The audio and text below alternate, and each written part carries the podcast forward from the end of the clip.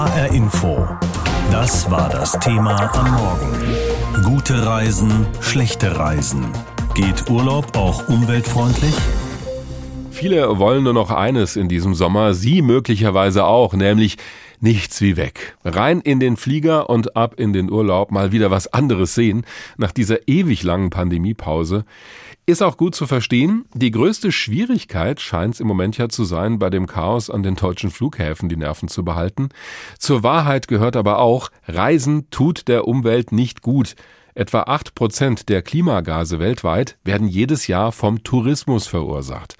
Ein einziger Flug in ein fernes Land lässt unseren CO2-Fußabdruck ruckzuck riesengroß werden. Was wir da tun können, darüber habe ich mit Harald Zeiss gesprochen. Er ist Professor für Tourismusmanagement und Leiter des Instituts für nachhaltigen Tourismus an der Hochschule Harz in Wernigerode. Herr Professor Zeiss, das Klima schonen, nachhaltig sein und trotzdem reisen. Kann das überhaupt zusammenpassen? Also es geht, Herr Wagner, aber die Frage, wie es gelingt, das ist ja genau das, worüber ich mir tagtäglich Gedanken mache. Sonst gäbe es Ihre Professur nicht, ja. Genau. Es ist tatsächlich ein Dilemma. Also auf der einen Seite haben wir den Klimawandel, der zum Glück nicht mehr geleugnet wird. Und wir müssen da was tun. Und wenn man in den Flieger steigt oder mit dem Auto unterwegs ist und da verbrennt man eben fossile Kraftstoffe und das führt zu weiterer Klimaerwärmung. Und da können wir uns drehen und wenden, wie wir wollen wenn wir fliegen, dann haben wir diese Emissionen. Aber Tourismus ist natürlich in den Ländern, die wir besuchen, ein ganz extrem starker Wirtschaftsfaktor und es trägt ja auch zur Völkerverständigung bei. Wie viel Kultur und Völkerverständigung auf der einen Seite und auf der anderen Seite eben wie viel Emissionen. Und dieses Dilemma werden wir nicht auflösen können, solange es nicht regenerative Treibstoffe in großer Menge verfügbar gibt. Ja, wollte ich Sie gerade fragen, wie wir aus diesem Dilemma rauskommen. Also ich kann ja zum Beispiel so eine Klimaabgabe zahlen, dass mein Flug irgendwie CO2-neutral gerechnet wird. Was halten Sie von sowas? Im Prinzip ist das richtig, wenn man die zwei Schritte davor noch macht. Denn es heißt immer vermeiden, reduzieren und dann kommt erst dieses Kompensieren, von dem Sie sprechen. Vermeiden heißt, ich fliege gar nicht. Im Geschäftsreisebereich ist das einfach, dann greife ich zur Videokonferenz und bleibe zu Hause. Reduzieren ist zum Beispiel statt in der Business, in der Economy zu fliegen. Da ist nämlich mein Fußabdruck geringer. Nur mal eine kurze Frage, warum? Ja. Weil der Flieger fliegt ja trotzdem. Das stimmt, aber die Fläche, die jeder verbraucht, wird dem Einzelnen zugerechnet. Ah, die stimmt. Gäste, die sich ihre Knie schmerzend am vorderen Sitz aufreiben, die bekommen als Gutmachung, bekommen die quasi den geringeren Fußabdruck. Ein bisschen wie im Auto, wo man mhm. sich mit fünf Leuten reingequetscht hat, früher als Student oder so. Da ist der Fußabdruck für den Einzelnen natürlich entsprechend gering. Interessieren sich denn die Leute wirklich dafür, die Urlauberinnen und Urlauber, ob ihre Ferien klimafreundlich und nachhaltig sind? Ich meine, wir setzen das immer voraus, aber haben Sie da Erkenntnisse? Ich persönlich habe sie über eine Untersuchung, die jedes Jahr durchgeführt wird. Und man muss sagen, die Zahl derer, die sich dafür interessieren, die wächst ständig. Wir haben es dort allerdings mit einem sogenannten Behavior Gap zu tun, also einem Unterschied zwischen dem, was man sagt und was man dann tut. Also viele kreuzen an, dass ihnen die Umwelt und die soziale Verantwortung wichtig seien. Aber wenn man sie dann fragt, ob der letzte Urlaub konkret der letzte mit Gedanken an die Nachhaltigkeit gemacht wurde, dann müssen viele sagen, nein, da bewegen wir uns im einstelligen Bereich. Aber hat das Aber, nicht auch was mit dem Preis zu tun? Denn eine ökologisch korrekte Reise ist ja, wir haben gerade über Abgaben gesprochen, in der Regel teurer als der günstige Pauschalurlaub. Sehe ich gar nicht so, weil viele Dinge in, in, der Nachhaltigkeit werden ja eher billiger. Ich meine, wenn ich Energiesparlampen nutze und äh, Wasserdurchlaufbegrenzer, dann habe ich ja auch weniger Ausgaben. Mhm. Also muss ich zum Beispiel bis in die Dominikanische Republik fliegen, um am Strand zu liegen, oder reicht nicht auch die italienische Riviera? Und schon habe ich einen deutlich geringeren Fußabdruck. Sie waren ja viele Jahre lang auch Nachhaltigkeitsmanager bei TUI, dem Reisekonzern. Auf der Internetseite von TUI kann man alles Mögliche anklicken. Also, ob ich veganes Essen haben will, glutenfreies oder laktosefreies Essen, ob es einen Parkplatz und eine Disco geben muss in der Nähe.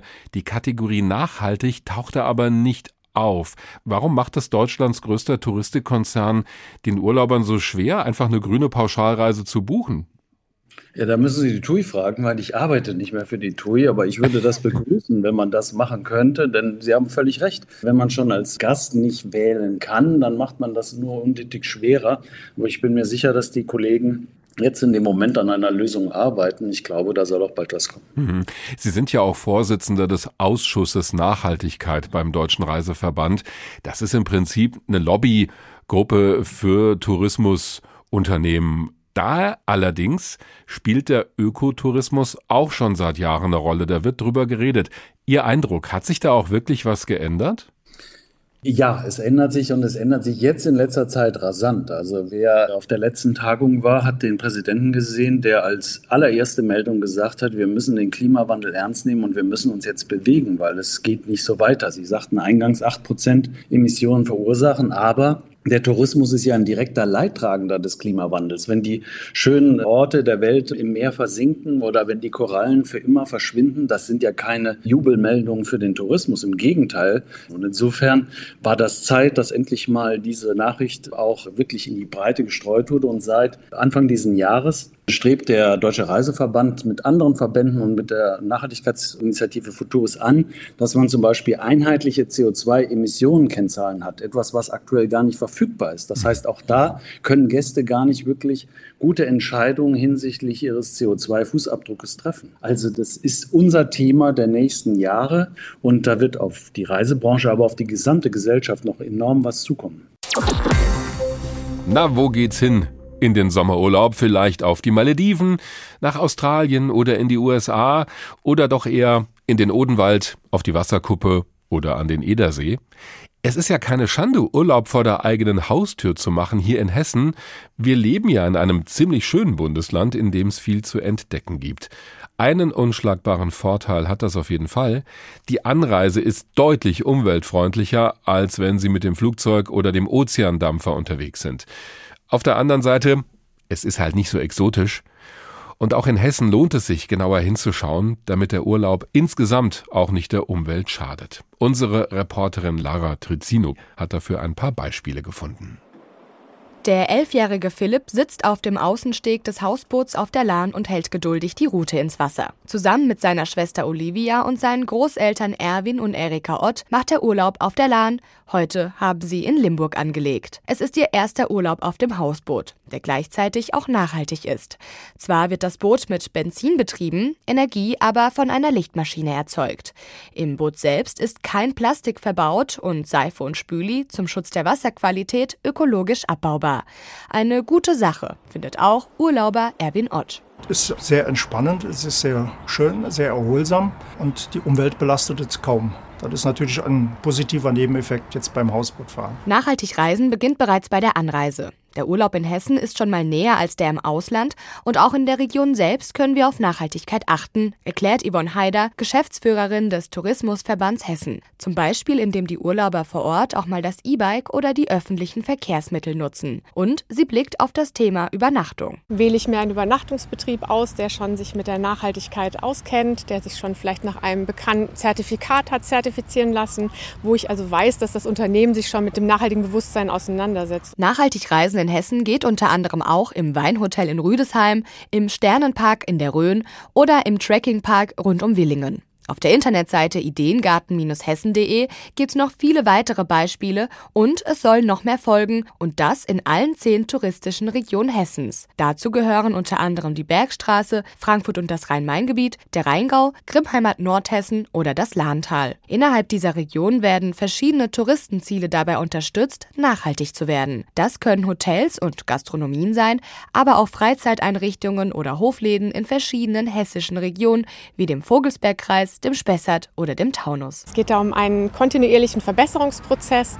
Es geht um eine klare Strategie. Wir wollen nachhaltiges Reiseziel sein und das möchten wir natürlich auch unseren Gästen mit auf die Reise geben, indem wir die regionalen Wirtschaftskreisläufe stärken, indem wir regionale Produkte beziehen und indem wir auch damit das Gemeinwohl und die Lebensqualität stärken wollen. Erfüllt ein Touristenziel wie ein Hotel oder Schwimmbad unterschiedliche Nachhaltigkeitsaspekte wie soziale, ökonomische oder ökologische Nachhaltigkeit, bekommt es ein Zertifikat. Haben mehrere Ziele innerhalb einer Region ein Zertifikat, wird diese zum nachhaltigen Reiseziel benannt. Und das soll bis Ende 2023 dann in allen zehn hessischen Urlaubsregionen passieren. Als ganzes Bundesland in der Größe wie Hessen sind wir die absoluten Vorreiter und da sind wir auch ein bisschen stolz drauf. Klar ist, Nachhaltigkeit beginnt bei der Mobilität. Doch auch trotz Auslandsreise können wir darauf achten, den Urlaub nachhaltig zu gestalten und das kann mehr sein, als nur auf Umwelt zu achten, weiß Karin Wittel. Sie ist Expertin für nachhaltiges Reisen und betreibt eine Reiseagentur in Frankfurt, die sich genau damit beschäftigt dass ich kleine inhabergeführte Unterkünfte nehme und nicht die großen internationalen Ketten, sondern dass ich sicherstelle durch meine Unterkunftswahl, dass so viel wie möglich von dem Geld im Land bleibt und so viele Arbeitsplätze, faire Arbeitsplätze schafft. Ein bisschen mehr Recherche und Planung bedarf es schon, so ein nachhaltiger Urlaub. Aber er schafft Bewusstsein für unser Reiseziel und dadurch bestimmt auch die schöneren Urlaubserinnerungen.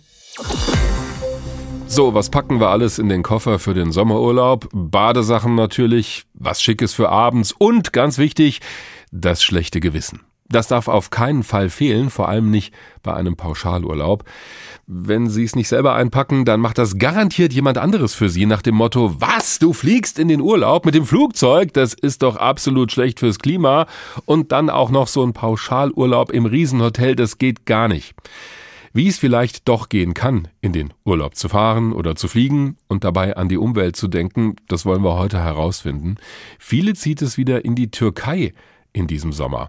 Ob wir dort auch nachhaltig Urlaub machen können, darüber habe ich mit unserer Korrespondentin Karin Sens gesprochen. Frau Sens, Antalya, Siede und so weiter sind bekannt für relativ günstigen All-Inclusive-Urlaub in großen Hotelanlagen. Das ist nicht gerade das, was Fachleute unter nachhaltigem Reisen verstehen. Sie sind ja viel in der Türkei unterwegs. Wie ist da Ihr Eindruck? Wie grün ist das Land beim Tourismus? Also zumindest ist die Türkei wie geschaffen für Ökotourismus. Es gibt einfach unglaublich viel unberührte Natur, viel mehr als in Deutschland. Man könnte hier wunderbar wandern und Radfahren. Der Haken ist nur, es gibt einfach keine richtige Infrastruktur dafür, weil das alles nicht wirklich staatlich organisiert ist. Also man ist hier nicht besonders grün und manches hat auch einfach so ein bisschen, sage ich mal, einen falschen Anstrich. Viele glauben, oh, das ist ja hier so ein bisschen alternativ, wenn man in so einen Urlaubsort am Strand geht, wo eben keine Betten Bettenburgen stehen, sondern mehr so diese kleinen Bungalows. Aber oft muss man wissen, dass eben diese Bungalows in frühere Obstplantagen gebaut worden sind und einige davon auch tatsächlich einfach illegal gebaut wurden, vielleicht auch immer noch illegal sind und andere hoffen auf die nächste Wahl, denn vor den Wahlen in der Türkei, da gibt es dann immer eine Amnestie, wo solche Bauten dann auch gerne mal legalisiert werden. Wir dürfen es ja verraten, Sie sind ja auch mal nicht beruflich in der Türkei unterwegs und machen Selbsturlaub in diesem Land. Gibt es da so ein Beispiel, ein Erlebnis, an dem das vielleicht deutlich wird, dass da eigentlich mehr möglich wäre, aber dann hakt es halt irgendwo. Es sind einfach ganz viele kleine Eigeninitiativen und ein wirklich schönes Projekt, das ich ganz toll finde. Der Lykische Weg ist ein Wanderweg, der praktisch an der Ägäis startet, also an der Küste, an der Westküste und dann bis runter nach Antalya geht. Man läuft da immer am Meer entlang an diesem türkisblauen Meer. Es ist also für mich der schönste Wanderweg, den ich je gesehen habe. Der Haken ist nur, es gibt da kaum Unterkünfte. Und dann hat eine Initiative, ein Verein gesagt, wir generieren Unterkünfte. Und die haben es so gemacht, gemacht, dass die einfach Privatleute angesprochen haben auf dieser Strecke und die geschult haben sozusagen in Tourismus, also denen ein bisschen Englisch beigebracht haben und ihnen auch gesagt hat, wie man eben Gäste bewirtet, sprich, ähm, die haben ein Gästezimmer eingerichtet und viele von diesen kleinen privaten Unterkünften ähm, bewirten jetzt eben die Leute auch und machen mit denen auch Kochkurse und das kann man fast sagen, ist auf jeden Fall mal nachhaltig, wenn nicht bio, denn das Essen gibt's halt in der Regel auch dann aus dem eigenen Garten oder vom eigenen Bauernhof und das ist eine Privatinitiative Initiative, die jetzt nicht groß vom Staat irgendwie unterstützt wird. Ja, das sind so die kleinen Dinge, die die Leute einfach machen. Aber wenn wir mal auf das große Ganze schauen, der Tourismusminister der Türkei hat schon vor rund zehn Jahren die grüne Revolution ausgerufen und gesagt, die Türkei werde zu einem Vorzeigeland in Sachen Ökotourismus werden. Besonders nachhaltige Hotels und Restaurants wollte er sogar prämieren mit einem grünen Stern. Wie sieht's denn mit dieser Initiative aus? Also ich bin wirklich in vielen Hotels in der Türkei unterwegs und dieser grüne Stern ist mir persönlich noch nie untergekommen. Ich kenne ein Hotel, das äh, danach auch tatsächlich zertifiziert wurde. Es ist ein großes Hotel, das fand ich dann wiederum erstaunlich, hat äh, knapp 300 Betten und macht also ganz viel in diese Richtung, ähm, dass man eben das Obst auf eigenen Plantagen anbaut und Biowein und das äh, Personal auch schult. Denn da liegt wirklich vieles im Argen in der Türkei, dass die Leute einfach nicht wissen, wie man eigentlich jetzt Energie sparen könnte, wie man auch mit weniger weniger Plastik auskommen könnte. Also ich sage jetzt mal, dieses Projekt an sich war schon nicht so wahnsinnig berühmt, aber was wirklich ein Rückschlag war, war Corona. Also die Pandemie in der Türkei. Zum einen ist es einfach so, dass danach alles in Plastik verpackt wurde, weil man Angst vor diesem Virus hatte. Also hm. Handtücher für den Strand, Handtücher im Zimmer, alles in Plastiktüten eingepackt, Plastikbecher, Wegwerfbecher. Danach wurde dann eben auch noch das Besteck auf dem Tisch wieder in Plastiktüten eingepackt und, und, und. Also fürs grüne Herz echt ein Graus, anders kann man es nicht sagen. Und jetzt ist die Türkei halt auch einfach an dem Punkt, dass sie sagt, also nach Putschversuch, nach Terroranschlägen, nach der Pandemie, wo einfach die Gäste weggeblieben sind, da muss dieses Land schlicht und einfach Geld verdienen. Und Geld verdient die Türkei halt einfach mit dem Pauschalurlaub. Also wenn ich Sie richtig verstehe, neben all den Problemen, die Sie geschildert haben, der Wille ist aber durchaus vorhanden.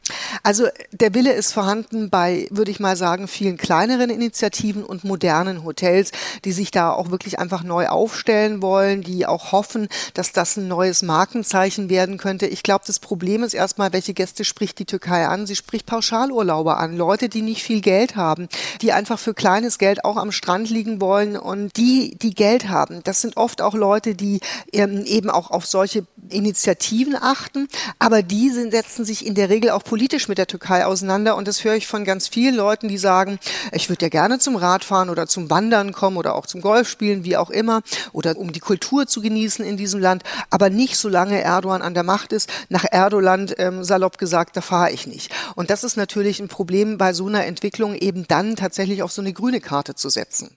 So erlebt unsere Korrespondentin Karin Sens die Türkei als Urlaubsland auf der Suche nach ökologisch korrektem Urlaub.